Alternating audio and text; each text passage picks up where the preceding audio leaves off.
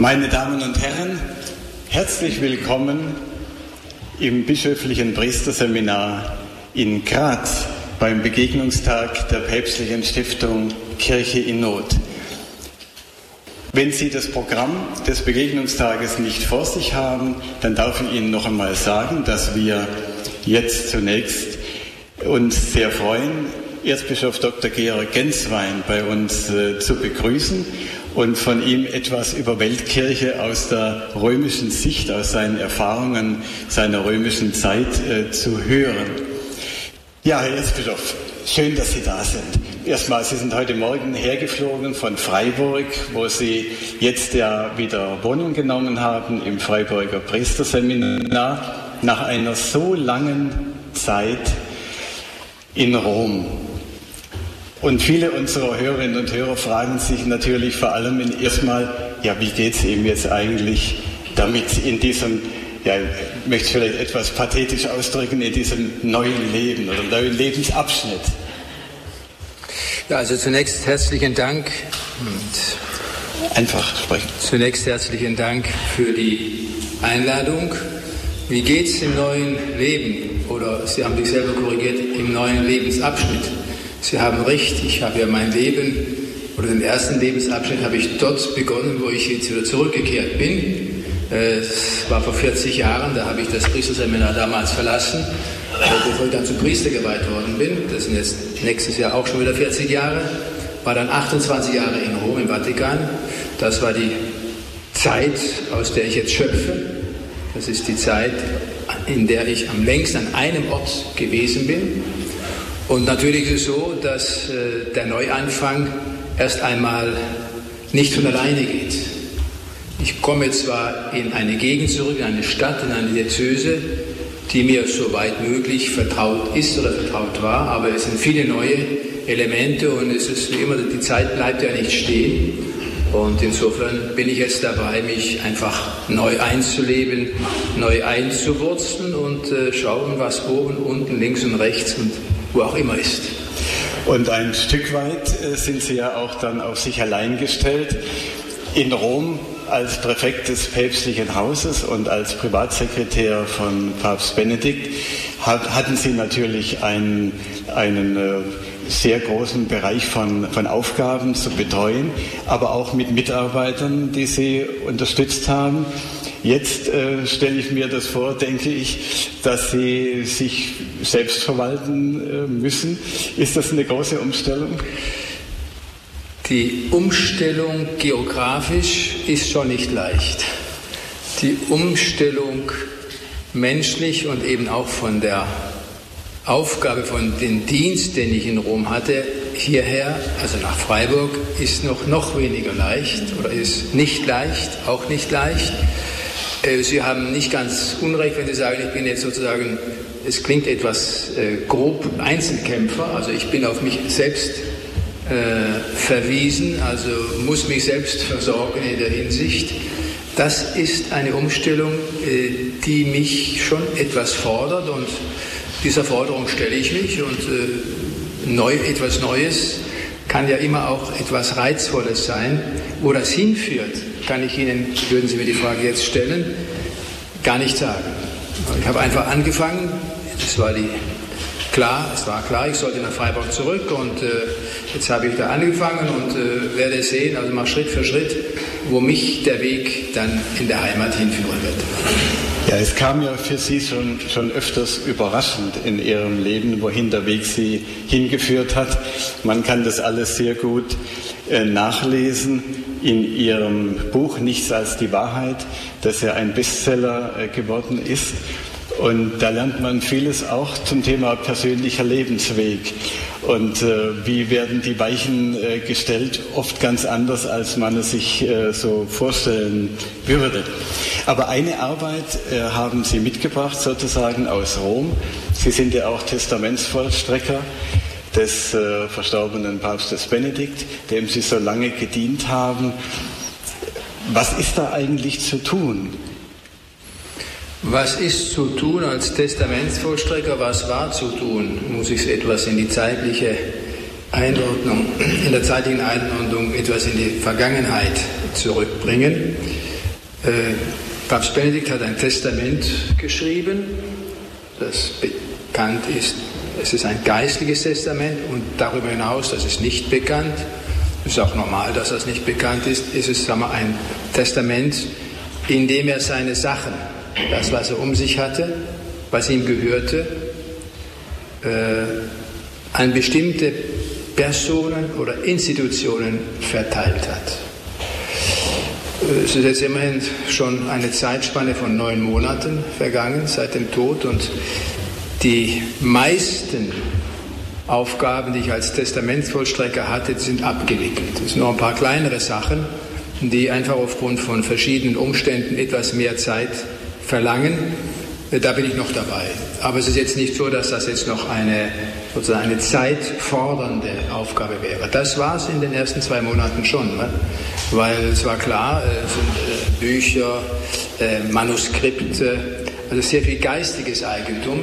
Das hat er sehr sorgfältig dann aufgeteilt, was wohin kommt.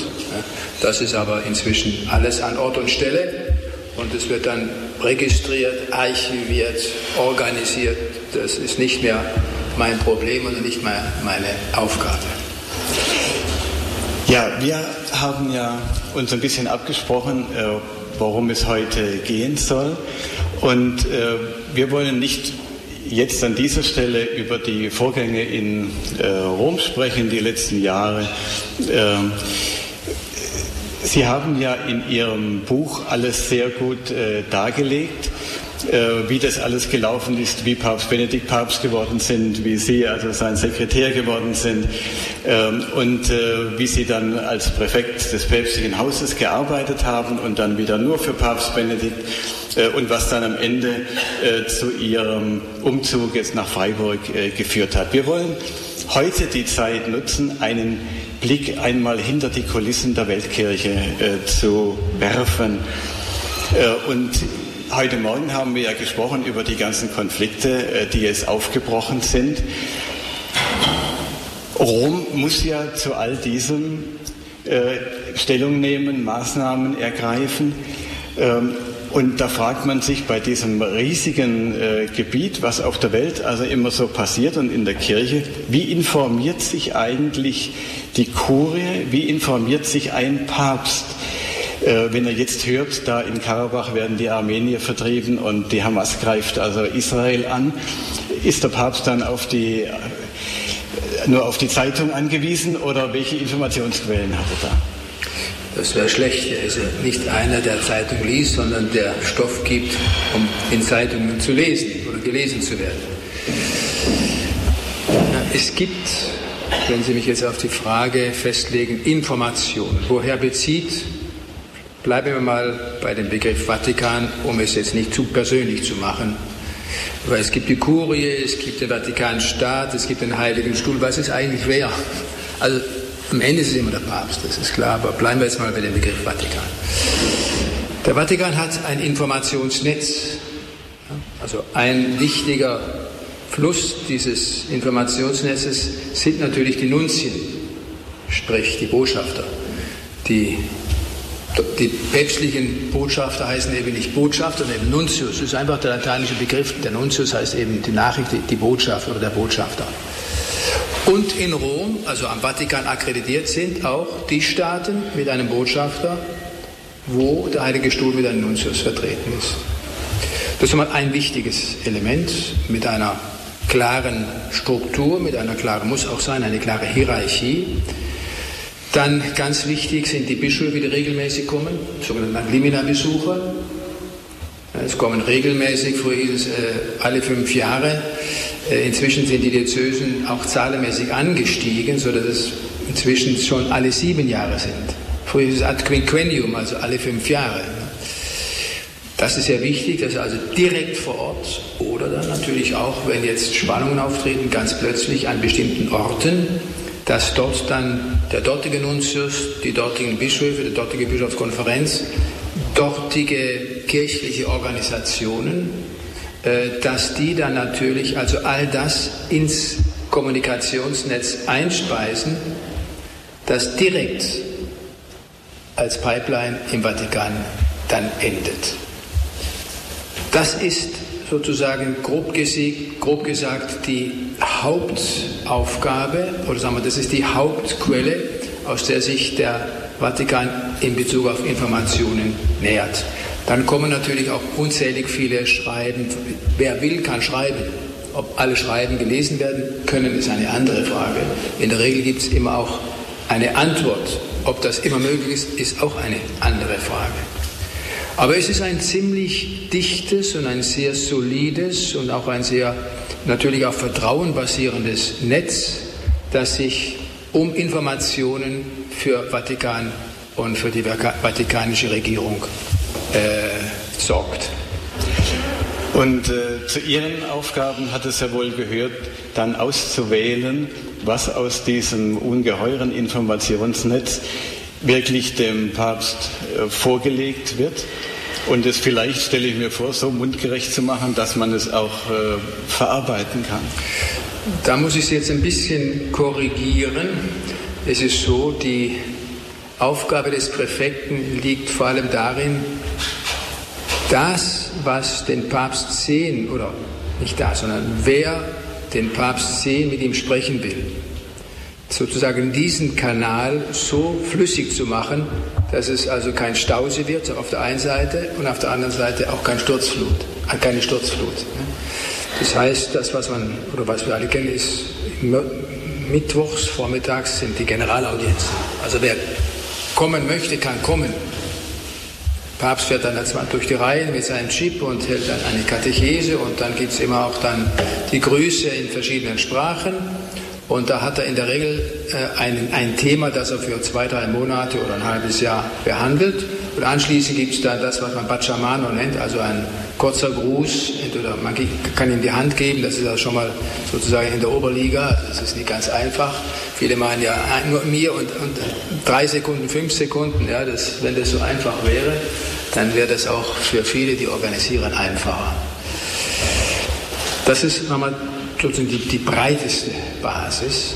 Dann kommen hm, Staats, also die, sagen wir, die Politik, die Kultur, Gesellschaft, dann vor allem auch äh, innerhalb des Vatikans, die vatikanischen Behörden, die haben ja auch immer Anliegen und äh, das Oberanliegen ist dann immer dann solche Personen oder solche Ereignisse direkt mit dem Papst in Verbindung zu bringen.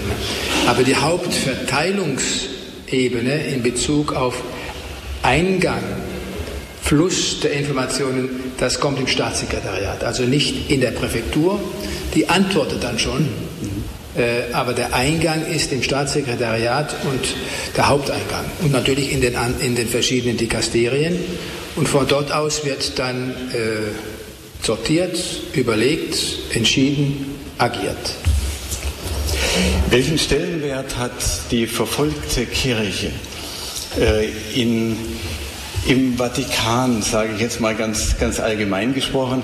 Ich erinnere mich, dass Papst Johannes Paul, auch Papst Benedikt und äh, auch Papst Franziskus jeder mal geäußert haben, zum Beispiel, ich bete jeden Tag für China. Äh, und äh, China wird ja nicht das einzige, ist ja nicht das einzige Anliegen, was jetzt äh, verfolgte, bedrängte Kirche betrifft.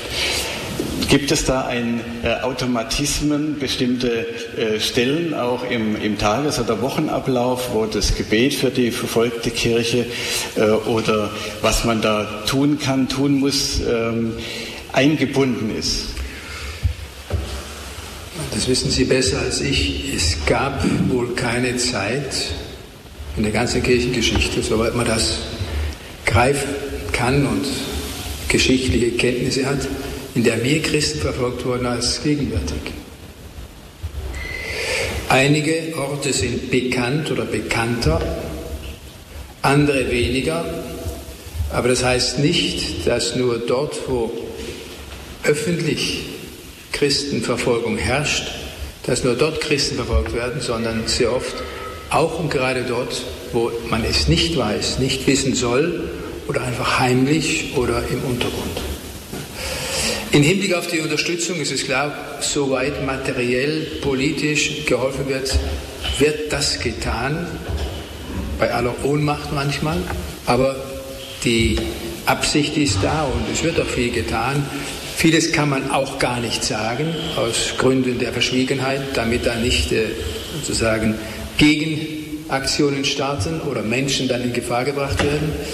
Aber das Entscheidende ist natürlich auch, dass, dass es, äh, es gibt nicht nur ein Kommunikationsnetz, sondern es gibt auch ein Gebetsnetz, in deren Spitze natürlich immer der Papst steht. Es ist nicht so, dass wenn ein Papst sagt, ich bete dem Moment und dem für die verfolgte Kirche in, in, in, in, dass er nur dann betet, es ist meistens ein Anlass, dass er eben in dem, in, in dem Augenblick das also auch öffentlich macht. Aber ich denke mir, dass im Gebetsleben eines Papstes, also die verfolgte Kirche, jetzt da äh, Begriff einen ganz festen Platz hat. Weltweit tätige Hilfswerke äh, setzen sich ja auch sehr ein für die verfolgte, bedrängte Kirche, vor allem hier aus dem deutschen Sprachraum, aber nicht nur von hier. Und ich erinnere mich an eine äh, Predigt von äh, Papst Benedikt anlässlich eines Deutschlandbesuches, wo, man, wo er durchblicken ließ, dass die Tätigkeit dieser Hilfswerke also aufmerksam äh, betrachtet und geschätzt wird, ähm, es aber vielleicht doch teilweise auch äh, Defizite gibt. Er hat es damals in die, äh, er hat es afrikanischen äh, Bischöfen, sagen wir mal, in den Mund gelegt, die das sicherlich auch äh, ihm gegenüber einmal äh, geäußert haben, dass man leicht Geld bekommt, sagen wir mal, für soziale äh, Projekte, aber weniger, wenn es um sagen wir, den, den pastoralen Bereich im, im engeren Sinne geht. Also er hat es nicht den Bischöfen in den Mund gelegt, ja. sondern da, es ging darum, genau in dieser Frage einmal etwas auf den Busch zu klopfen. Es ist klar, die, also die Großzügigkeit, jetzt sage ich mal, deutschsprachiger kirchlicher Werke auch päpstlicher Stiftungen ist sicherlich sprichwörtlich. Da gibt es gar keinen Zweifel. Weltweit sicherlich vorbildlich. Ich weiß noch genau, äh, da, war, da kam dann von einem Bischof auch dann die Frage, beziehungsweise, ja, aber da gibt es auch ein bisschen Unterschiede. Wenn wir jetzt eine Wasserleitung brauchen, ich sage jetzt mal als Beispiel, oder wenn wir ein Kühlaggregat brauchen, oder wenn wir bauliche Maßnahmen, dann ist es dann schon auch, dann, dann ist die Hürde relativ niedrig. Wenn es dann möglicherweise um pastorale, um inhaltliche Fragen auch des Glaubens geht oder Katechese, ich könnte jetzt eine Reihe von Beispielen nennen, da wird die Schwelle etwas höher. Ich vermute, dass da eben die, die Vorstellung ich sage mal, auf der einen Seite nicht identisch ist oder ähnlich oder gleich wie auf der anderen Seite. Und da hält man doch sozusagen die Eigenprodukte pastoraler Projekte für besser ausgereift und vor allem für moderner. Ob sie fruchtbringender sind, ob sie wirklich greifen, beziehe ich mir dann immer auf das biblische Beispiel des Baumes. Ne? Also an den Früchten werden wir es erkennen. Wie weit trägt, vorsichtig ausgedrückt, sozusagen der pastorale Baum, bringt unsererseits, bringt er gute Früchte oder ist er eher wie der Feigenbaum, von dem eben die Apostel wollten, dass er umgehauen wird? Nur, das sind Spekulationen, aber wahr ist, die Großzügigkeit kirchlicher Werke, Missionswerke oder auch päpstlicher Stiftungen äh, in den deutschsprachigen Ländern ist, das kann man nur sagen, wirklich also vorbildlich. Die Menschen spenden gerne hier für Projekte in der Weltkirche und dennoch hat man manchmal den Eindruck, dass die Kirche als Weltkirche in, gerade in den Ländern des deutschen Sprachraums gar nicht so präsent ist, sondern dass die Idee, unsere Vorstellungen hier in, aus Deutschland, Österreich und der Schweiz, äh, die könnten eigentlich eins zu eins äh, umgesetzt werden, äh, gleich in der ganzen Weltkirche. Dass diese Idee hier sehr stark äh, vertreten ist. Wie haben Sie denn das von Rom aus gesehen? Ich bin ja Deutscher, ich gehöre einer deutschen Diözese an und habe in Deutschland studiert und äh, auch in der Diözese gearbeitet, aber natürlich viel länger, also mit Blick auf Rom, aber viel, viel länger mit Blick von Rom.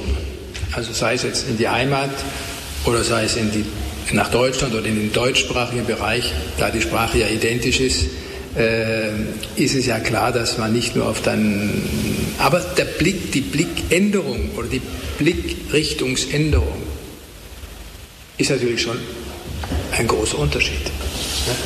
Ich kann verstehen, dass manche aus den deutschsprachigen Ländern mit Blick auf Rom nicht immer gleich verstehen, warum so und so und so oder gleich dagegen gehen. Aus dieser Binnenperspektive ist das entschuldbar. Das ist ja keine Sünde, sagen wir, oder keine. Es ist menschlich verständlich. Nur die katholische Kirche existiert über die deutschsprachigen Länder hinaus. Das heißt, was in wichtigen Punkten entschieden ist oder entschieden wird, das gilt ja auch für andere Länder, also die katholische Kirche in anderen Ländern, in anderen Kontinenten, mit ganz unterschiedlicher Mentalität, mit einer ganz anderen Geschichte, mit ganz anderen Vorstellungen. Und da wäre es manchmal besser, mal etwas, sozusagen etwas die, das Vollgas zu zügeln, mit der, mit der man dann gerne sozusagen über die Alten, über die Alten, nicht über die Alpen, über die Alpen herüber kritisiert. Da ist ein, wenn man, so, wenn man eine Zeit lang mal in Rom war und tatsächlich auch von Rom aus manches sieht und vergleicht mit dem, was ich das vom eigenen Haus, von der eigenen Diözese, vom eigenen Land aus mit Blick auf Rom gesehen habe, merkt man, dass da schon alles nicht mehr ganz so deckungsgleich ist. Fallen Ihnen auf Anhieb Beispiele ein, wo, bei welchen Fragen die Mentalitäten oder die Geschichte eines äh, Teiles der Weltkirche eine ganz andere ist als äh, hier etwa in Mitteleuropa? Ja, zurzeit haben wir ja in Rom die Bischofssynode. Es tagt ja die Weltbischofssynode. Und äh, ohne ins Detail zu gehen, die, die, das, das, Organ der Bischofssynode gibt es seit Ende des Konzils. Papst Paul VI. hat im Jahre 65 eben dieses Instrument, das sind aber damals nur Bischöfe gewesen, das ist eine Sammlung der Bischöfe, äh, eingesetzt wurde, um alle so und so viele Jahre mit dem Papst über wichtige Fragen zu beraten. Damit einfach aufgrund der unterschiedlichen sagen wir so, Schnelligkeiten, Wahrnehmungen, Schwierigkeiten, Nöten und so weiter, dass da eine Kommunikation entsteht, die erst einmal Klarheit schenkt. Reden wir über das und verstehen das, was wir meinen, oder der eine redet über, mit, unter diesem Begriff über etwas, was der andere überhaupt nicht im Blick hat. Es geht einfach um gemeinsames Suchen und wenn es geht, über einmütiges Finden einer Lösung in concreto, wenn etwas ansteht. Und das ist wichtig, weil äh, die Bischofssynode soll eben, ein, ein, Konzil ist einfach viel zu groß. Abgesehen davon hat das andere theologische Implikationen. Es geht darum, einfach, die Kirche, wenn man so will, ist also ein, ein, ein, ein, ein großes Welt, eine große weltumspannende Familie. Und je mehr man voneinander weiß, je mehr man sich gegenseitig kennt, umso einfacher und leichter ist es auch, sich zu verstehen. Oder wenn es mal scherbelt, dass man eben dann auch, äh, sagen wir, dass man Tacheles redet. Dass man eben nicht über, sondern miteinander redet. Das sind alles Ideale, ist mir völlig klar. Aber das ist das, ist das Ziel. Natürlich gibt es Elemente, also auch aufgrund von Mentalitätsunterschieden. Ja, also ich bin überzeugt davon, jetzt zur Zeit, äh, das, was wir äh, worauf wir in, in, in, den deutschsprachigen Ländern, also im Augenblick, sehr viel Wert legen, auch aufgrund von, von Nöten. Das heißt, es fehlen Geistliche, das ist der Hauptgrund. Pfarreien werden zusammengelegt, es fehlt der Nachwuchs. Ähnlich ist es bei, bei, bei Klöstern, werden aufgelöst. Und so gut es geht, ist sozusagen Bestandserhaltung wichtig, aber wenn es nicht mehr geht, geht es nicht mehr. Das heißt, Strukturfragen haben im Augenblick so, groß, eine so große Bedeutung, dass wesentliche Fragen, die den Glauben betreffen, darunter leicht versticken. Und die Gefahr ist natürlich, dass wir dann ein bisschen von der Realität Weltkirche weggehen, weil hätten wir also auch die finanziellen Möglichkeiten nicht hier in den deutschsprachigen Ländern, sozusagen diese Strukturveränderungen in diese Richtung, in der wir sie jetzt treiben, zu treiben, dann wäre von vornherein also auch schon manches ganz anders. Was jetzt keine Kritik ist an, ich, ich sehe das jetzt auch äh, bei uns, äh, ein, ein Bischof muss natürlich schauen, dass er in der Diözese einfach die Seelsorge ist die Hauptaufgabe, die Seelsorge, also die Verkündigung, die Sakramentenspendung äh, aufrechterhält. Mit immer weniger, weniger werden Geistlichen und das Amt in der katholischen Kirche gehört wesensmäßig zum äh, Christsein oder zum Katholischsein dazu. Das sind Herausforderungen, die zum Beispiel in vielen Ländern Afrikas völlig unbekannt sind. Das heißt, äh, auch innerhalb und gerade innerhalb der Kirche gibt es eben zur gleichen Zeit ganz unterschiedliche Schwierigkeiten, die hier eine dringende Lösung erfordern und dort kann man zur Kenntnis nehmen und sagen, ja, äh, wir hätten eigentlich nur ein paar Leute abzugeben. Also wir können jetzt mal eine Mission andersrum machen. Klingt jetzt etwas salopp, aber die Entscheidung ist gefallen, also dass Strukturänderungen in dieser Weise angegangen werden, darf man gespannt sein, was rauskommt. Ja, Mission in die andere Richtung, das gibt es ja auch schon. Wir haben in vielen Vereinen äh, Priester aus äh, Indien zum Beispiel oder aus Nigeria hier in den deutschsprachigen Ländern. Äh, sonst wäre die Seelsorge auch äh, kaum noch so aufrecht zu erhalten. Und das wirft einen Blick darauf, dass wir hierzulande eigentlich gar nicht so viel wissen über die Entwicklungen der Weltkirche insgesamt. Wenn hier über Kirche gesprochen wird, dann heißt es meistens, Kirche ist irgendwie im, im Niedergang. Wie sieht es denn aus mit dem Blick jetzt von Rom über die Welt? Wenn man einfach aufmerksam um sich herum blickt, wenn man sich un unmittelbar äh, um sich herum blickt, wenn man um sich herum blickt, egal wo man lebt, hier, ist in der Tat so, dass man den Eindruck hat, und der Eindruck trügt nicht, das ist eine Realität, dass der Glaube einfach abschmilzt. Es hat für viele, gerade junge Leute, aber nicht nur, überhaupt keine Bedeutung. Das heißt, an den konkreten Zahlen, Taufen werden weniger, sakramental geschlossene Ehen werden auch weniger, äh, Sakramentenempfang wird weniger. Also das Klassische, was den Katholiken ausmacht, ist irgendwie am Abbröckeln oder es noch etwas schärfer zu formulieren, im freien Fall. Das bedeutet doch, dass der Glaube mir, einer Person, die da einfach das sieht, so, das ist irgendwie Gotteshaus und das, oder bei Frau Leichmann-Prozession, was tragen die denn da mit herum, was ist denn das? Das A, das Glaubenswissen fehlt, Natur not, äh, notgedrungen, wenn man nicht mehr sich um den Glauben kümmert, dann weiß ja, was heißt Glaube? Und dass eben diese Situation auch Einfluss hat auf das konkrete Leben der eigenen Person, der Familie, einer Pfarrei, einer Diözese und natürlich auch äh, eines Landes wenn Sie, ich habe im Rom sehr viele Mitbrüder kennengelernt, eben nicht nur aus Afrika, auch aus Asien. Äh, da muss man immer auch sehen, man, wir denken immer so, die, die also empfinden, so, so, ähnlich ist es ja auch anderswo. Aber wenn ich jetzt an ein Land wie Vietnam denke, oder Korea, oder an ein, ein, über, über äh, wie sagt man, viele Muslime oder Hindus, Indien, denkt man immer, das ist ja, nein, in vielen Ländern dort sind die Katholiken, jetzt war ich mal bei uns, in einer großen Minderheit numerisch. Aber der Glaube, das Leben der Kirche oder das kirchliche Leben, das sakramentale Leben ist lebendig. Oft ist es so, wir nennen das dann eine Diaspora, dass die Diaspora-Christen sozusagen kräftiger, überzeugender, glaubwürdiger sind als manche, bei denen das irgendwie langsam eingeschlafen ist. Ne? Das, äh, äh, ich kann Ihnen darauf jetzt auch gar keine Antwort geben. Ich will nur sagen, dass auch, das deckt sich mit dem, was ich vorher gesagt habe, dass eben die Wahrnehmung eines Katholiken bei uns, seines Glaubens oder seiner eigenen Gläubigkeit, mit der Wahrnehmung und dem gelebten Glauben in einem anderen Land außerhalb Europas. Europa ist ja ähnlich, nicht nur Deutschland, aber es ist ja ähnlich, ne, dass es ganz anders aussieht.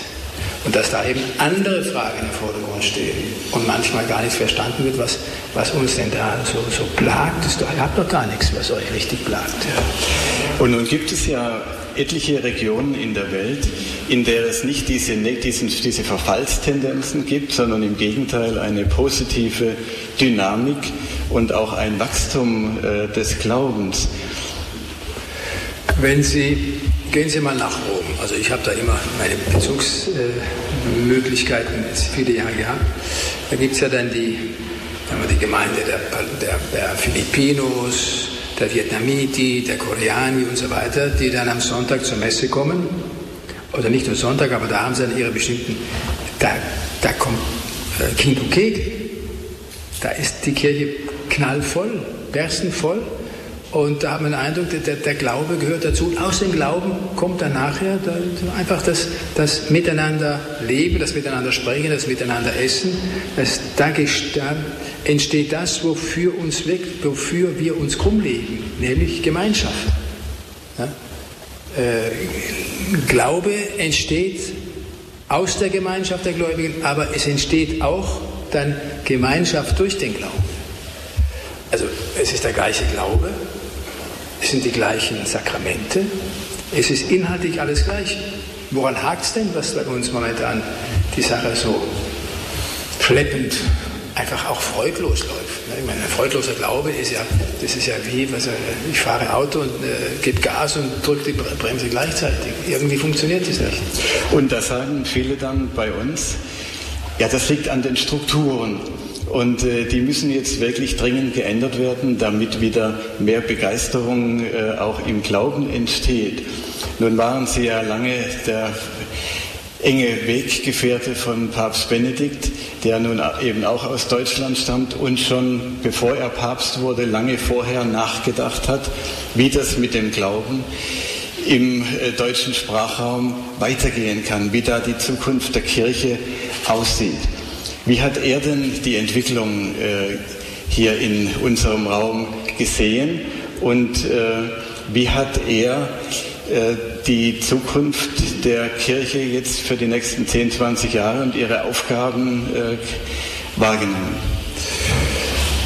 Ja, Papst Benedikt hatte einen großen Vorteil, der ihm aber immer wieder auch als Nachteil angerechnet wurde. Er ist ja sehr jung Professor geworden an verschiedenen deutschen Fakultäten oder an verschiedenen katholischen Fakultäten an deutschen Universitäten, St. Freising, Bonn, Münster, äh, Tübingen und dann Regensburg, ist dann Bischof geworden in München, Präfekt einer wichtigen Kongregation und selber Papst. Und ein großer Theologe, vor allem einem, was man ihm dann vorgeworfen hat, völlig, völlig verrückt, dass er bei einem bestimmten Zeitpunkt sozusagen hinter das Konzil zurückgefallen sei. Wer die Schriften Benedikts kennt, in den 50er, 60er, 70er Jahren, vor und nach dem Konzil und die wirklich studiert, da muss man sagen, das Gegenteil ist der Fall. Er war nicht ein Bremser und einer zurückgefallen ist, sondern das Konzil verteidigt hat, weil aus dem Konzil manches gemacht wurde, was dann sozusagen mit dem sogenannten Geist des Konzils verklärt wurde. Da muss man schon mal die, die, die, die Texte nehmen und, und, und. Das heißt, er wusste nach dem Konzil, hat er viel Gegenwind bekommen. Das Gleiche galt natürlich erst recht, als er Erzbischof war in München und dann als, als Präfekt der Glaubenskongregation. Da ist eben der Blick dann weltweit Das ist immer eine große Hilfe, wenn man den Blick weiten kann oder weiten muss, weil die Aufgabe zwingt, die Augen aufzumachen und sie auf, äh, aufzulassen. Er hat gesehen, dass eben, äh, soll ich mal sagen, ein Überhang an Strukturen oder ein Überhang an Organisation, äh, muss ich jetzt vorsichtig sein, ich will also auch, äh, wenn es reibungsfrei läuft, das ist ja nichts Schlechtes, aber wenn der Apparat dann so aufgebläht wird, dass man gar nicht mehr weiß, der Apparat läuft um seiner selber willen, dann wird es schwierig.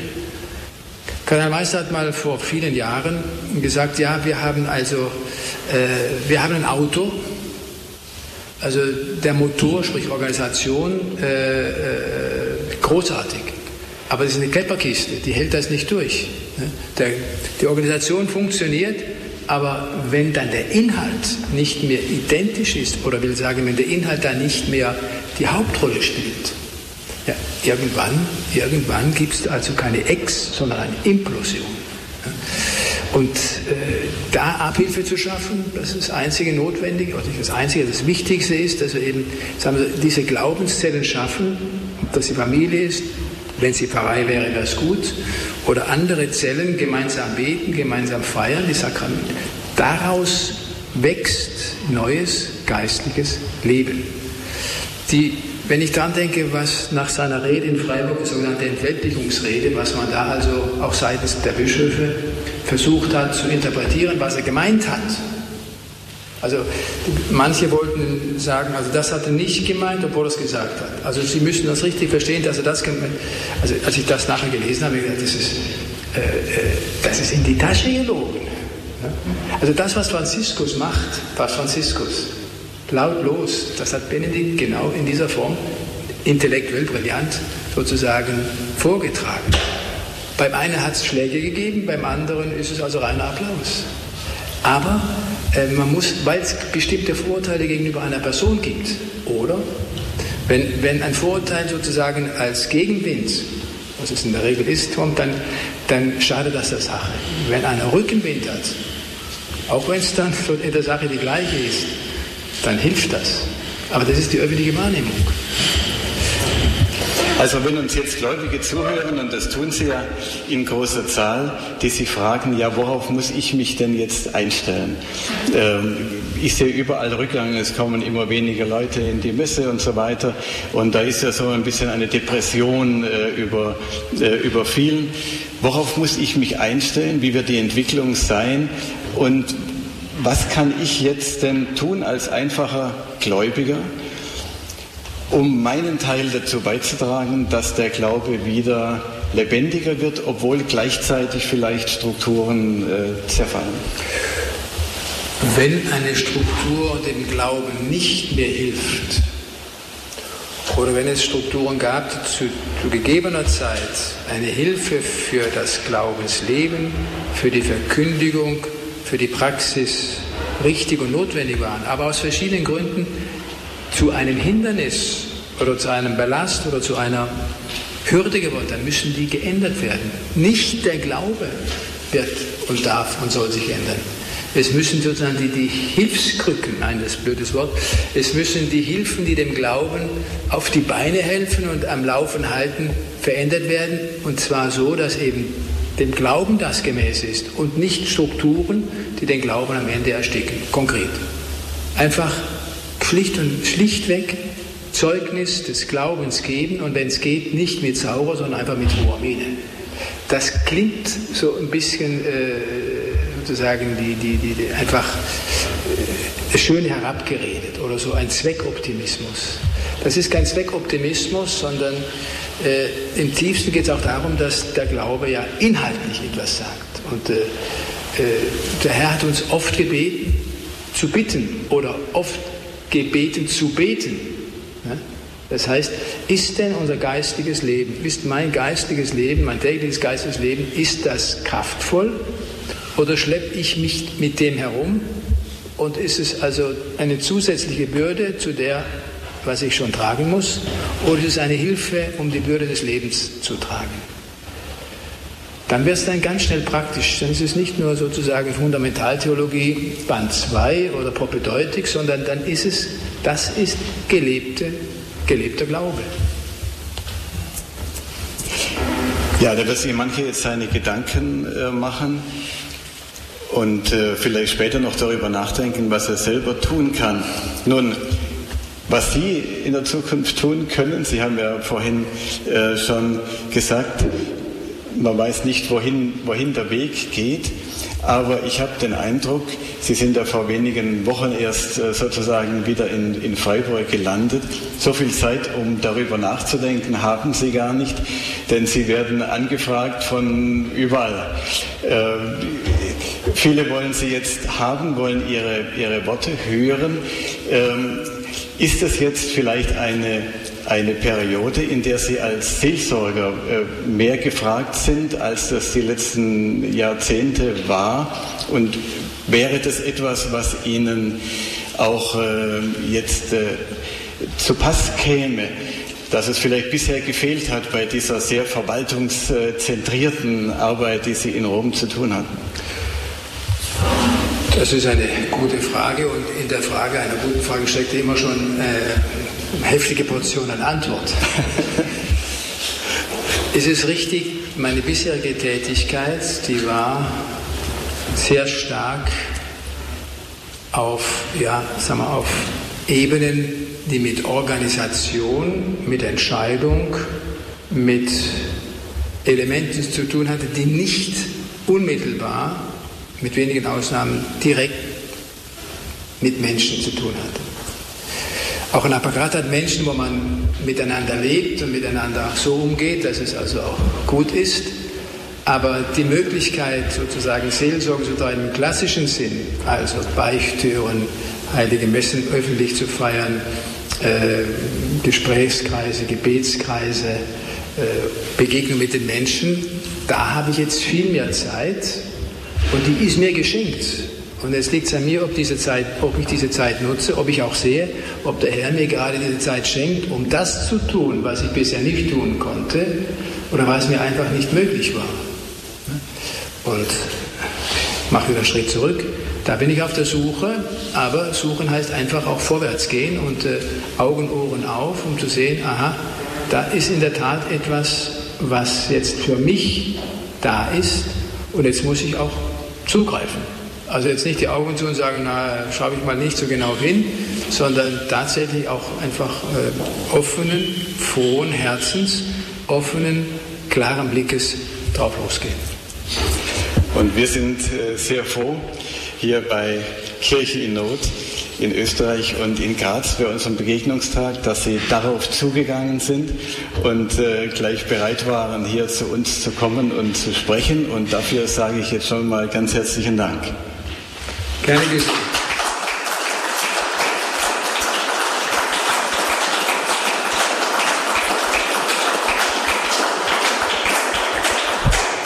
Wer mehr wissen will von Herrn Erzbischof über seine Tätigkeit in Rom, die spannenden äh, Momente, bei denen er dabei war und Augenzeuge war, äh, und jetzt äh, das Buch äh, geschrieben hat, um noch einmal ähm, auch Zeugnis zu geben. Es heißt ja nichts als die Wahrheit, äh, um bestimmte Vorgänge einfach aufzuklären und äh, festzuhalten, wie es wirklich gewesen ist. Ähm, der ist also herzlich auf dieses Buch äh, verwiesen. Bei denen, die und für die, die hier gekommen sind in das bischöfliche Priesterseminar, wird der Herr Erzbischof äh, gerne noch äh, auch ein, ein, Buch signieren. Und unsere Hörerinnen und Hörer sind natürlich auf die einschlägigen Buchhandlungen verwiesen. Ihnen, Herr Erzbischof, noch eine gute Zeit hier in Graz und dann wieder eine gute Heimreise nach Freiburg. Herzlichen Dank.